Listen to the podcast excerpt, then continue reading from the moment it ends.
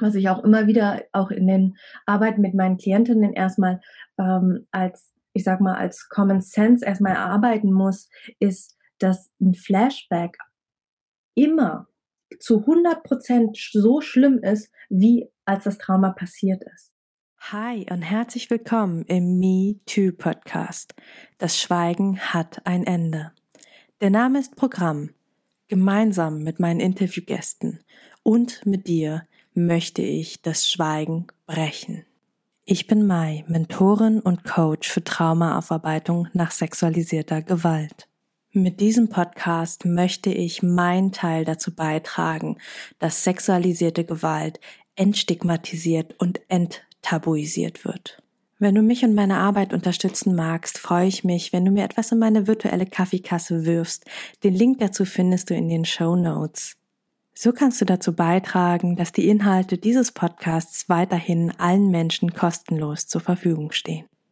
Bevor es jetzt endlich mit der Folge losgeht, möchte ich dich einfach nochmal darauf hinweisen, auch wenn du es wahrscheinlich schon selber weißt, dass Inhalte dieses Podcasts dich potenziell triggern können, in Klammern aber nicht müssen. Sollte es so sein, dass du aufgewühlt bist, dass dich irgendwas sehr berührt, dass du mit irgendwas vielleicht sogar nicht klarkommst, dann wende dich bitte an eine Person deines Vertrauens und kümmere dich gut um dich. Und nun wünsche ich dir viel Inspiration beim Hören. In der heutigen Podcast-Folge hörst du meinen Redebeitrag als Speakerin beim Women on Top Kongress von Jennifer Lucas von Hallo Joni. Ein ganz, ganz toller Kongress mit unglaublich vielen tollen und coolen Frauen, unter anderem ich.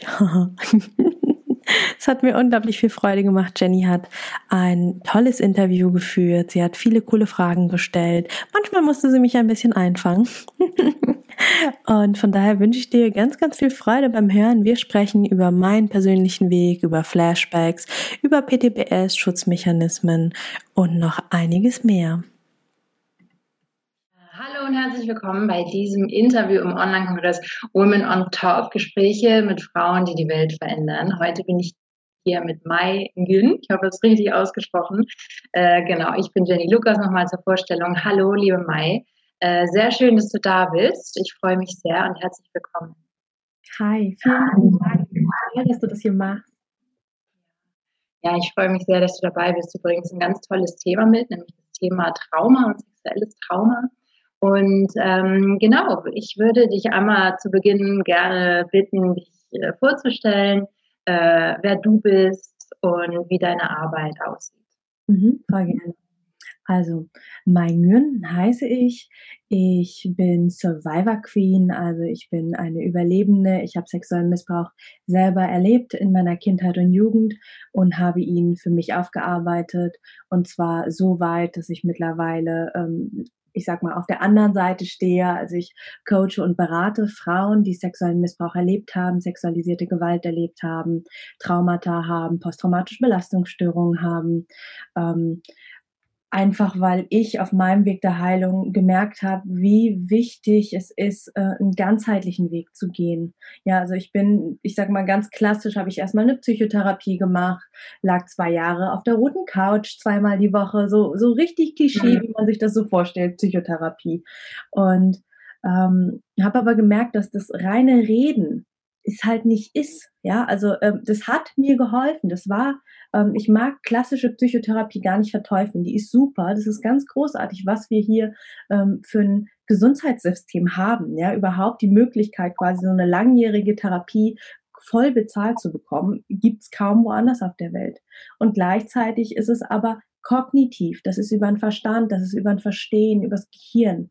Und wir Wesen als Menschen sind halt ganzheitlich. Wir brauchen Körper, Geist und Seele zum, zur Heilung. Ansonsten haben wir es quasi am Ende durchanalysiert, verstehen zwar alles, aber irgendwie hat unser Körper immer noch alle Traumasymptome. Wir hängen immer noch in Flashbacks, Albträumen, Ängsten etc. rum und ähm, verstehen gar nicht warum. Richtig, weil es der Verstand ist und der Körper mitheilen muss. Und ich habe auf meinem Weg eben ganz, ganz viel ähm, ausprobiert. Also ich bin auch in ganz viele Sackgassen reingelaufen, ähm, habe aber gleichzeitig auch ganz viel Tolles gelernt. Ich bin ganz viel ins Yoga, ins Meditieren, habe da auch Teacher-Trainings gemacht. Ich bin Acro-Yoga-Lehrerin, Thai-Yoga-Massagelehrerin, also bin auch über so diesen körperlichen Ansatz ran, übers äh, Berühren, Connections. Ich äh, bin mittlerweile Hypno-Coach, also auch die Hypnosystemik ähm, über Hypnosen, Trancen rangegangen. Ähm, also wirklich ganz, ganz vielfältige Methoden, ähm, weil unser gesamtes System halt heilen muss. Und da habe ich einfach, ähm, im Prinzip habe ich die Ausbildung während meiner Heilungsphase gemacht, ähm, weil ich mir dachte, hey, wo kann ich besser lernen? Wo kann ich irgendwie noch cooler an die Themen rangehen, als wenn ich einfach eine Ausbildung mache? Ja, und habe dann auf meinem Heilungsweg super viele Ausbildungen gemacht. Ähm, und mein Fokus war immer Trauma, Trauma, Trauma. Was davon kann ich mitnehmen für mein Trauma? Was davon kann ich benutzen, um mich zu heilen?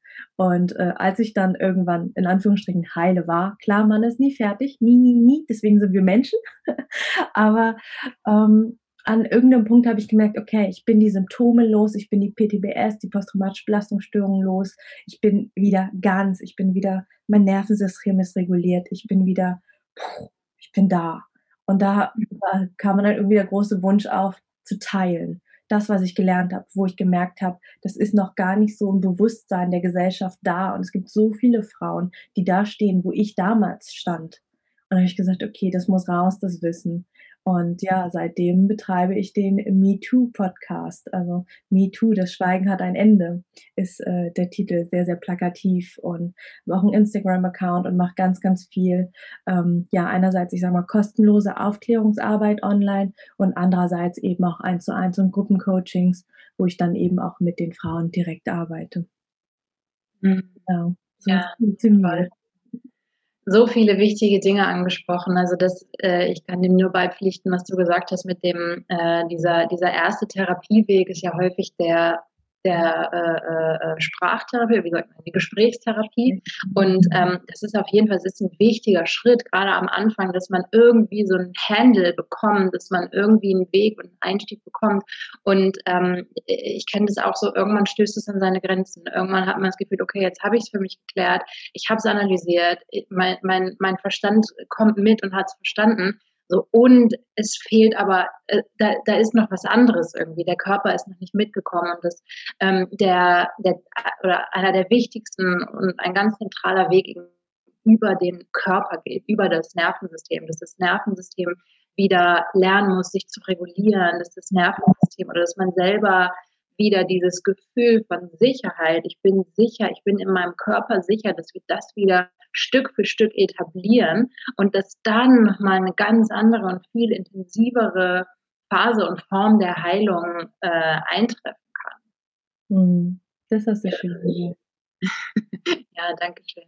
Ähm, genau, du hattest einmal kurz, ähm, oder eines deiner großen Themen ist ist ja auch der Umgang mit Flashbacks. Mhm. Und kannst du einmal äh, ganz allgemein nochmal beschreiben, was Flashbacks sind und wie die auftreten können? Mhm, voll gerne. Lass mich da nochmal einen Schritt, äh, Schritt zurückgehen, äh, dann haben wir ein Gesamtbild, ähm, wo wir gleich weitersprechen können. Äh, ich habe mittlerweile mit über 100 Frauen ähm, schon gearbeitet, gesprochen ähm, und da einfach festgestellt, es gibt einfach immer wieder die gleichen Muster. Also es ist wirklich ähm, ganz, ganz grundsätzlich klar, ist jeder Mensch anders und gleichzeitig kann man auf eine Metaebene gehen und schauen, okay, was ist denn da ähnlich? Und ich habe einfach festgestellt, dass es ähm, so drei Phasen der Heilung gibt. Ja, also ähm, ich nenne es auch immer gern den Survivor Queen Fahrplan. Ja, das ist einfach ähm, wir sind nicht linear als Menschen und gleichzeitig hilft uns das total, einen Fahrplan zu haben, ein Modell zu sehen, ah, okay, da geht's irgendwann mal hin. Klar springt man mal zwischen den Phasen hin und zurück, das kennen wir alle. Also egal bei was, wir nehmen uns was vorne und dann merken wir, ah shit, jetzt bin ich wieder in alten Mustern. Und das ist voll in Ordnung. Das Wichtige ist quasi, den Blick nach vorne zu haben und zu wissen, okay, es wird besser, es geht nach vorne. Und ähm, die drei Phasen, um sie einfach erstmal zu benennen, die erste Phase ist die Opferphase, die zweite die Betroffenen und die dritte die Überlebendenphase. Und in der ersten Phase, in der Opferphase, und ich nenne sie ganz bewusst, ganz plakativ Opferphase, weil es ähm, für mich an der Stelle erstmal ganz wichtig ist, genau das anzuerkennen, dass wir in dem Moment ähm, zu Opfern gemacht worden sind. Ja, wir leben in einem Rechtssystem, in dem wir auf der einen Seite den Täter haben und auf der anderen Seite das Opfer. Punkt. Und ich finde es immer ganz, ganz arg schlimm, wenn ähm, in der, ich sag mal, spirituellen und auch Persönlichkeitsentwicklungsszene die großen Leute da auf der Bühne stehen und sagen, und jetzt entscheide dich aus der Opferrolle rauszugehen und du bist kein Opfer. Und im Prinzip ja, aber im allerersten Schritt ist immer erstmal die Anerkennung des Status quo. Und wenn ich nicht anerkenne, dass mir da was Schlimmes passiert ist, dass man mir da Dinge angetan hat, ähm, dann kann auch alles andere nicht gesund passieren, weil mir der Grundstein dessen fehlt. Zu sagen, okay, ich bin zum Opfer gemacht worden, mir ist da was Schlimmes passiert, ich habe Angst, ich schäme mich, ich habe Schuldgefühle, ähm, bis hin eben zu den Symptomen wie Flashbacks, Angst etc. Ja, und deswegen da ganz plakativ auch der Name. Ähm, genau, und Flashbacks sind äh, ein äh, ganz typisches, tatsächlich sogar ein ähm, diagnostisches, also in der Medizin ist es ein Kriterium für eine posttraumatische Belastungsstörung. Flashbacks sind, ähm, im Deutschen gibt es so ein ähm, ja, fast verklärtes Wort, ähm, Nachhallerinnerung. Mhm. Ja, also ein Flashback ist quasi eine Erinnerung an das, ähm, Trauma, was damals passiert ist, also an die Situation, die unser Körper, unser Gehirn nicht verarbeiten konnte. Ähm, und weil es das nicht verarbeiten konnte, ruft es diese Erinnerung immer wieder auf, ähm, um, dem, um, um uns die Möglichkeit zu geben, es zu verarbeiten. Weil unser Gehirn, unser Körper will verarbeiten, will verstehen. Und mit, und dadurch, dass wir ja quasi immer wieder wachsen, wir werden älter, wir machen mehr Erfahrung, wir haben mehr Ressourcen, ähm, besteht eben die Möglichkeit, dass ich heute, 10, 20 Jahre später, ähm, eher die Kapazität habe, das, was damals passiert ist, zu verarbeiten, zu verstehen und dann abzulegen. Also wirklich abzulegen und dann ist gut. Und ähm, das Spannende beim Flashback ist, ähm, was ich auch immer wieder auch in den Arbeiten mit meinen Klientinnen erstmal ähm, als, ich sag mal, als Common Sense erstmal erarbeiten muss, ist, dass ein Flashback immer zu 100 Prozent so schlimm ist, wie als das Trauma passiert ist. Mhm. Ähm, deswegen sage ich äh, verklärtes Wort im Deutschen Nachhallerinnerung, weil das klingt so, als ob ne, ein Hall wird ja weniger und weniger schlimm und leiser. Mhm. Und das ist bei Flashback eben tatsächlich nicht der Fall. Also die Erinnerung ist nicht nur noch 50 Prozent so da. Ne? Es gibt ja ganz oft Sätze von Familien und Freunden, die irgendwie das eigentlich nett meinen und sagen, du ist doch schon so lang her. Mhm. Es ist unserem Körper, unserem System scheißegal, wie lang das her ist. In dem Moment, in dem wir in Flashback geraten, sendet unser gesamtes System, also wirklich messbar im Gehirn, da, da gibt es echt krasse Studien und Bilder zu, wo man sieht, dass man auf, ne, auf so einem Gehirnscan nicht unterscheiden kann, welches der beiden Gehirne gerade äh, das ist, wo, wo das Trauma gerade ganz frisch passiert ist und welches, wo es mehrere, teilweise zig Jahre her ist, weil das Gehirn in dem Moment, in dem es den Flashback hat und sich dran erinnert, zu 100 Prozent alle Hormone, alle Stresshormone, wirklich Adrenalin, Noradrenalin, Cortisol ähm, und noch viel, viel mehr ausstößt und unser gesamtes System wieder in Alarm, Fight or Flight ist oder eben, wenn wir es nicht hinbekommen, abzuhauen oder zu kämpfen, im Freeze, also im gefrorenen Zustand ist, wo aber die Energie ja trotzdem da ist. Die ist nur darunter versteckt unterm Freeze. Mhm. Ja, Flashback. Ja, erstmal, wow, ja, ja, du beschreibst das so toll. Und ähm, eingangs hast du schon gesagt, das ist eigentlich diese Flashbacks und auch andere Traumasymptome sind äh, äh, ja im Grunde ähm, äh, Versuche des Systems zu heilen. Mhm. Also das ist ja dieses, man natürlich leidet die Person, die Flashbacks hat darunter, weil es ist ja, wie du sagst, im, im Moment des Flashbacks für den Körper und, und für den Geist und, und für das Selbst und für das ganze System so, als würde das Trauma genau jetzt wieder stattfinden. Also das Nervensystem hat da ja kein Zeitgefühl, sondern es ist ja wie eine, ja, wie als würde es jetzt, so wie du es eben beschrieben hast, es ist genau so, als würde es reell gerade passieren oder als wäre es kurze Zeit zurück. Und gleichzeitig ist es aber so ein, äh, eine schöne Sichtweise zu sehen. Das ist aber auch die Chance und das Fenster, das der Körper, weil der Körper will in die Heilung gehen. Der, auch die, der, der Kopf und also das gesamte System will in Richtung Heilung. Wir sehen das ja auch, wenn wir uns irgendwie, äh, was weiß ich, schneiden. Der Körper will heilen. Das ist eine natürliche Tendenz immer zur Heilung hin. Und dass diese Schmerzen und Flashbacks kommen, sind auch ein Versuch, so bitte, hier ist es, das ist noch ungeheilt. So dieses Vorzeigen und Hinhalten, so bitte, hier ist noch das, bitte, heil, lass uns das, lass uns das machen, lass uns das heilen sozusagen. Ich finde, es ist so eine, ähm, eine tolle, ähm, also auch eine empowernde Sichtweise, dass man, dass man mit diesen also ohne das Leid herabspielen zu wollen, das dadurch entsteht, aber es ist eben auch das, das Tor im Prinzip ja. Ja. Oder würdest du das auch so sehen? Ja, definitiv.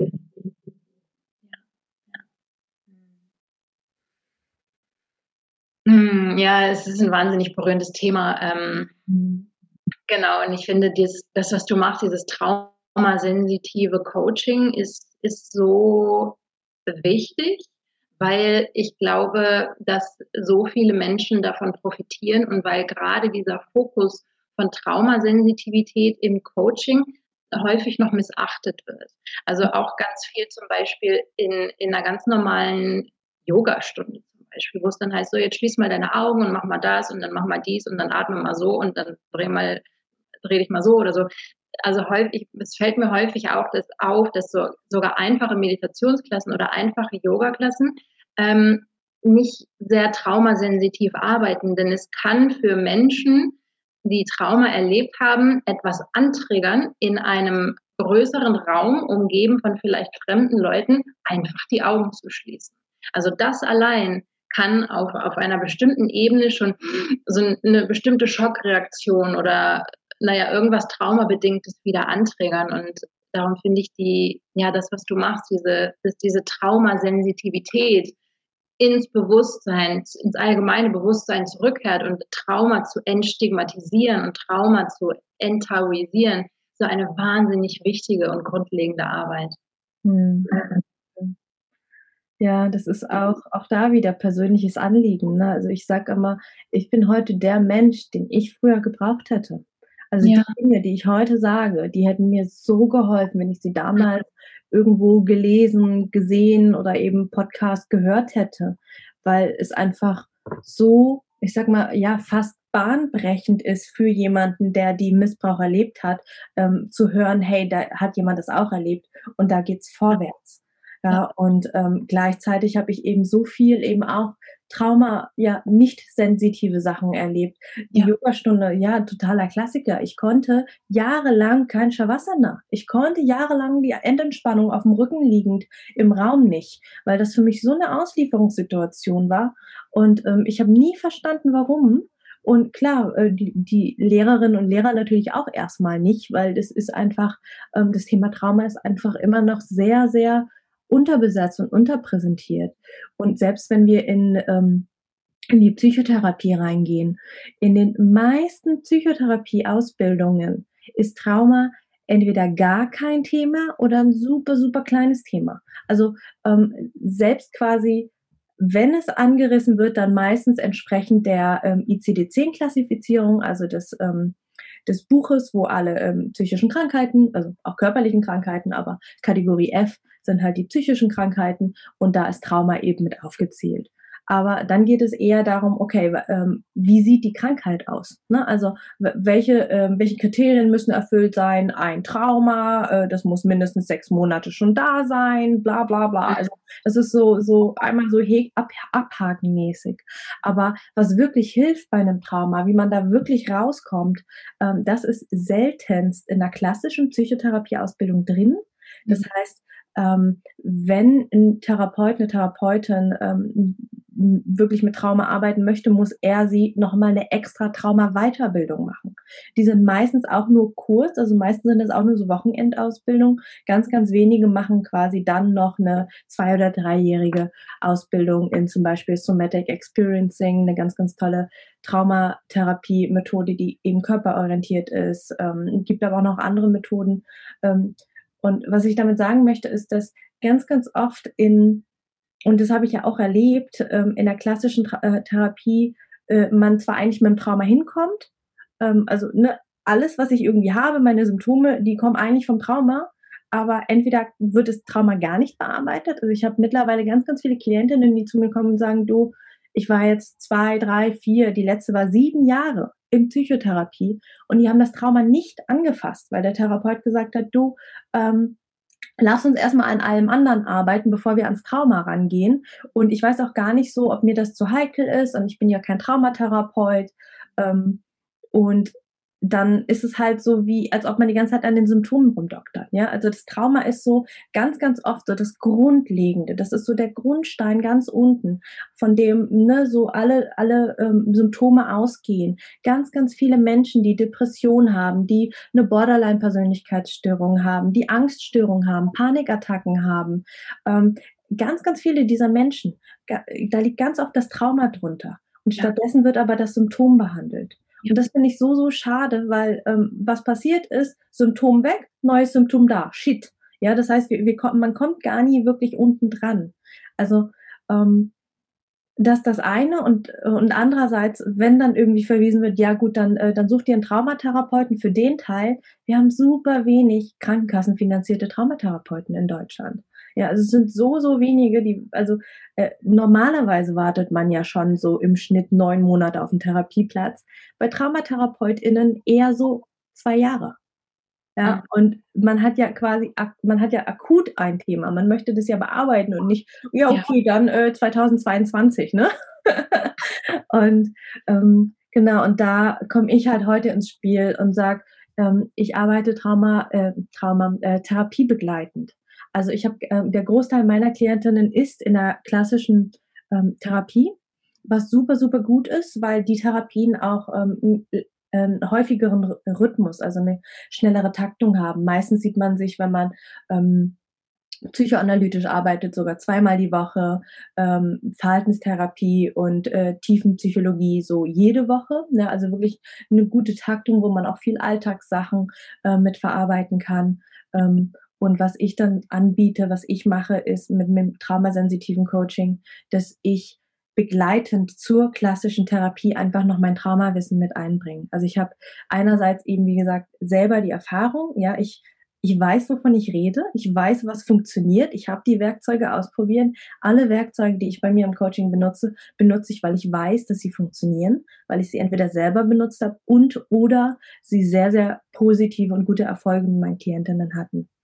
Ähm, das heißt, einerseits bringe ich da ganz, ganz viel eigene Erfahrung mit ein und andererseits klar auch, ähm, ja, auch in Anführungsstrichen richtige Ausbildung. Also ich habe ergänzend auf meine Erfahrung, weil ich gesagt habe, okay, das eine ist meine Erfahrung, aber da habe ich ja kann ich ja nur auch noch ganz, ganz viele Blindspots haben, weil ich ja nur mein erfahren habe und habe dann eben noch ergänzend ganz, ganz viele Ausbildungen gemacht. Also ich bin wirklich ähm, in mehreren Therapieformen und Coaching-Ausbildungen ausgebildet, ähm, wo ich sage, okay, und äh, die beiden Sachen bringe ich eben zusammen mit dem Fokus auf Trauma ähm, und wir arbeiten eben ergänzend zur Therapie an den Traumasachen, was nicht bedeutet, dass wir Deep Dive ins Trauma reingehen.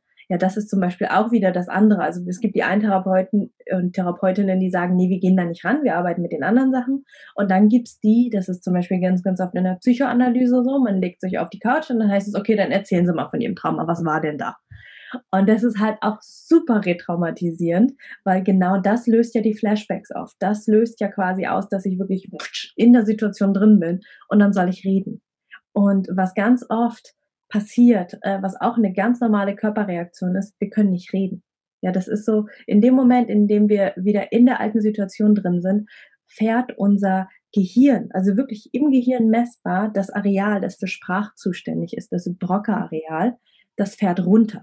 Und zwar auf das Level von jemandem, der die gerade einen Schlaganfall hat.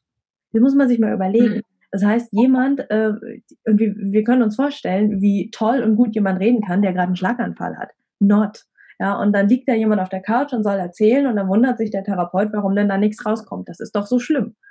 Und ähm, deswegen, also was, was ganz, ganz viel im traumasensitiven Coaching bei mir passiert, was auch sehr, sehr stark ähm, aus dem Somatic Experiencing, aus der körperorientierten Traumatherapie kommt, ist eben das sogenannte Pendeln. Ja, also wir gehen nicht Deep Dive rein, aber wir bleiben auch nicht auf fünf Meter Abstand, sondern wir pendeln hin und zurück. Wir lernen, wie wir im Hier und Jetzt sein können mit den Ressourcen, die wir heute haben als erwachsener, vielleicht auch spiritueller Mensch. Ähm, und bewegen uns Stück für Stück ein bisschen Richtung Trauma hin, bis zu dem Punkt, wo wir merken, oh, jetzt wird's ein bisschen unangenehm und dann schauen wir, was ist da, was ist da unangenehm.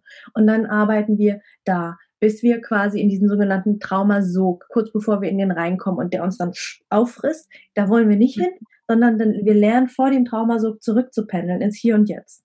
Und dann ist ganz oft so, boah, war das anstrengend. Okay, und dann wieder ganz viel Selbstliebe, wieder Ressourcenaufbau. Okay, sind wir wieder stabil, dann pendeln wir wieder hin und zurück, hin und zurück. Und jedes Mal wird der Weg länger. Wir kommen ein bisschen näher ans Trauma ran. Wir kommen aber auch wieder immer mehr bei uns an. Und so kann sich quasi das Trauma Stück für Stück, ich sage mal, in einem in Traumahäppchen auflösen. Ganz, mhm. ganz, ganz charakteristisch für ein Trauma oder für ein Schocktrauma, um speziell zu sein, ähm, sind es ist zu viel, es ist zu schnell und es ist zu plötzlich gewesen. So, mhm. was passiert, wenn wir ähm, mal eben ins Trauma reinspringen sollen, dem Therapeuten erzählen sollen, was passiert ist? Genau, zu viel, zu schnell, zu plötzlich. Ich kenne den gerade noch gar nicht, warum soll ich dem jetzt auf einmal alles erzählen und jetzt so schnell und hä und nicht too much und wutsch sind wir wieder in alten Mustern drin. Also da nochmal ein Verständnis für, was bedeutet eigentlich traumasensitives Arbeiten und ähm, auch den, genau, den Körper mitnehmen, die Ressourcenorientierung. Da komme ich zum Beispiel ganz, ganz viel aus der Systemik. Also ähm, ich habe, ja, doch, der Großteil meiner Arbeit ist tatsächlich systemisch, weil einfach äh, wir, ähm, also für die, die sich gerade fragen, was Systemik, ähm, ähm, systemische Therapie oder auch systemisches Coaching beschäftigt sich damit, dass wir nie alleine als Einzelperson stehen. Ja, also wir stehen immer in einem System. Wir stehen in Verbindung mit anderen Menschen, aber auch wir selber können ein System sein. Wir stehen in Verbindung mit unseren eigenen Anteilen. Und in dem Moment, also das ist so die ähm, Mobile-Theorie in der Systemik, in dem Moment, in dem wir an einem Teil was verändern, ja, in dem Moment, in dem ich an meinem Anteil was verändere oder mich verändere, ähm, dann verändert sich das ganze Mobile mit, weil wir ziehen an einem Teil und alles andere geht mit. Und das ist halt das Coole. Und deswegen ähm, arbeite ich zum Beispiel auch mit viel weiteren Abständen als eine klassische Psychotherapie. Also bei mir sind es, ähm, ich empfehle immer so drei Wochen Abstände. Ich, ähm, ist es aber auch sehr individuell. Wir sprechen es immer ab ähm, weil in den drei Wochen Abständen einfach mehr Zeit ist fürs System, sich zu regulieren, sich wieder anzupassen an das Neue. Ähm, es ist ganz viel Beobachtung dabei. Also ganz klassisch für systemische Therapien und Coachings sind Hausaufgaben. Ja, weil ein System sich ja stabilisieren muss. Das heißt, es reicht nicht, dass ich jetzt ähm, einmal alle drei Wochen oder einmal jede Woche ähm, da in einer Therapie oder in einem Coaching sitze, sondern ich muss ich muss wirklich von mir aus eine Veränderung wollen und das kann ich zum Beispiel durch Hausaufgaben machen. Ja? Ähm, täglich drei Minuten meditieren oder ein Dankbarkeitsjournal. Da gibt es ganz, ganz viele niederschwellige, easy Hausaufgaben, die man machen kann, die ganz, ganz viel Veränderung bewirken bei einem selber und dann eben auch im System. Und das zu beobachten, zu merken, okay, irgendwie verändern sich die Menschen gerade um mich herum. Irgendwie reagieren die anders auf mich. Und da zu merken, okay, das hat mit mir zu tun. Das ist jetzt kein komischer Zufall, äh, sondern das hat mit mir zu tun, weil ich gerade mich verändere. Und das ist so, so schön und so spannend zu sehen. Wow, schon wieder so viel. Ich könnte ewig zuhören und du hast so viele, so viele wichtige Aspekte gesagt. Also ich glaube auch, dass es ganz, also was mich auch sehr berührt, ist dieser Traumasog und ich merke das auch in meiner Arbeit. Also mein Coaching ist auch traumasensitiv und arbeite auch sehr viel, sehr somatisch und sehr viel mit dem Nervensystem. Und dass es genau diese Bewegung ist von so, wir gehen, weil Trauma ist ja eine Kapsel, das ist ja irgendwo so ein großer Schmerz und den beschützen wir natürlich. Wir können ja nicht jeden Tag immer nur in diesem starken Schmerz leben und darum kapseln wir das irgendwo tief in uns ein und die Bewegung ist so langsam dahin und langsam, ganz langsam gucken und nur so in die Nähe, in den Dunstkreis dieser Kapsel und dann zu merken, ah, okay, das ist das geht, das geht. Und ich kann da wieder raus, ohne reingezogen zu werden und kann wieder Sicherheit in meinem Nervensystem etablieren und kann wieder Ressourcen aufbauen, wie du es genannt hast, und, und kann diese, diese Pendelbewegung von, okay, wir nähern uns dem an und dann gehen wir wieder raus und dann gehen wir wieder in die Stabilität und dann gehen wir wieder hin und dann gehen wir wieder zurück in die Stabilität. Das ist so ein, so ein wahnsinnig toller Ansatz und einer, der, der auch so fruchtbar ist und auch so nachhaltig, weil er eben nicht so bam, so jetzt reißen wir die Kapsel auf. So natürlich funktioniert das nicht, um Gottes Willen. Wie, wie soll das funktionieren und wie, wie unsensibel ist das? Und mhm. ähm, ja, ja, ja, wow. Einfach wow, ja. Und was du eben auch noch gesagt hast, du hattest ähm, das Wort äh, Schocktrauma ähm, verwendet. Da, ähm, das finde ich auch noch ganz wichtig äh, zu klären, dass es ja auch verschiedene Arten von äh, Traumata gibt. Nicht jedes Trauma ist ähm, zum Beispiel ein, ein, ein Trauma, das aus sexualisierter Gewalt hervorgeht. Ähm, vielleicht kannst du da noch mal was zu sagen zu den Arten von Trauma. Und äh, was ich an der Stelle auch noch ganz wichtig finde, ist, es gibt auch viele, ähm, ich sage jetzt mal Frauen, aber natürlich sind es Menschen im Allgemeinen, weil äh, bei unserem Kongress geht es jetzt halt vorrangig um Frauen, darum beziehe ich das jetzt mal auf Frauen, ähm, die haben Traumasymptome und sagen aber, aber ich habe nichts erlebt. Ich habe kein Trauma erlebt. Im Sinne von, in meiner Vergangenheit gab es keinen Übergriff. Ähm, und ich finde, da ist es auch ganz wichtig, nochmal zu sagen, dass es, es, es muss auch gar nicht ein oder mehrere ähm, sozusagen explizite oder punktuelle äh, Trauma-Schockerlebnisse gegeben haben, um als Frau in unserer Gesellschaft traumatisiert zu werden weil es so viel Unterdrückung unserer Emotionen gibt, so viel, naja, so viel Repressives, dass wir unsere Emotionen nicht ausleben, nicht gut ausleben können, dass wir unsere Sexualität nicht gut ausleben können. Also das ist auch eine Form von Traumatisierung und wir können Traumasymptome entwickeln, ohne dass es sozusagen ein schocktraumatisches Erlebnis punktuell oder über einen Zeitraum gab. Mhm. Ja, also volle Zustimmung. Ähm, genau, lass uns doch äh, kurz in die Begriffsdefinition von Trauma reingehen. Ja, sehr gerne. Für mich super spannend auch, ähm, also das habe ich tatsächlich, wann habe ich denn das gelernt? Von einem Jahr. Genau, da, da war ich auf einem ähm, auf einer äh, körperorientierten ähm, Trauma. Therapie-Workshop. Das war super spannend. Ähm, und da ging es nämlich genau darum, auch um ähm, welche Traumaarten gibt es eigentlich, wie ja. entstehen die und ähm, worüber wir hier hauptsächlich sprechen, also worüber ich hauptsächlich spreche, ist das Schocktrauma. Das ist auch das, was die meisten erleben, was die meisten haben, wenn sie einen sexuellen Missbrauch erlebt haben. Ähm, da nochmal ganz grundsätzlich, nicht jeder und jede ähm, wird auch krank, in Anführungsstrichen, erlebt auch wirklich dann äh, Symptome wie zum Beispiel ähm, als, als Krankheitsbild die posttraumatische Belastungsstörung. Das sind so 60 Prozent aller Menschen, die Missbrauch erleben, dass sie dann auch am Ende wirklich die Vollausprägung des, äh, des Krankheitsbildes entwickeln. Was nicht bedeutet. Kannst du, kannst du an dieser Stelle einmal den Begriff erklären, posttraumatische Belastungsstörung? Genau, sehr gerne. Ähm, zwei Begriffe, posttraumatisch und eine Belastungsstörung. Ähm, posttraumatisch, Post im Nachhinein, traumatisch, Trauma. Das heißt, es ist etwas, was entsteht, nachdem man ein Trauma erlebt hat. Und Belastungsstörung, es ist eine Belastung, die so stark war, dass sie uns in unserem Alltag behindert, also uns stört. Ja, also eine posttraumatische Belastungsstörung ist etwas, ist ein Krankheitsbild, das sich einstellt, nachdem wir etwas Schlimmes erlebt haben. So, das ist ich sag mal, ganz, ganz klar eine schulmedizinische Definition. Das steht eins zu eins, okay, nicht ganz, ich bin nicht ganz zitierfähig, aber das steht so äh, sinnbildlich, sinnwörtlich ähm, im sogenannten ICD-10, ja, International Classification of äh, Diseases, also dem Krankheitskatalog, ähm, das vom, von der WHO, der Weltgesundheitsorganisation, ähm, definiert ist. So aktuell ist die zehnte Ausgabe draußen, ähm, 2022 plus minus ist äh, die nächste Ausgabe geplant. Ähm, ein ganz, ganz spannender Wechsel hier nochmal ähm, ist aktuell ähm, fallen ganz viele Menschen nicht, also auch da wieder, ich, die 60 Prozent, die ich gerade genannt habe, das sind diejenigen, ähm, die wirklich eine Vollausprägung der posttraumatischen Belastungsstörung entsprechend dieser Kriterien entwickeln. Aber Ganz viele haben vielleicht ein, zwei Kriterien nicht und fallen deswegen nicht in das Krankheitsbild und bekommen zum Beispiel keine Psychotherapie, weil es heißt, sie sind ja nicht krank. Mhm. Ähm, oder eben einfach, also da passiert ganz, ganz viel, ähm, weil in dem Krankheitsbild äh, zum Beispiel drinsteht, dass es eine ähm, objektive, schlimme Sache sein muss.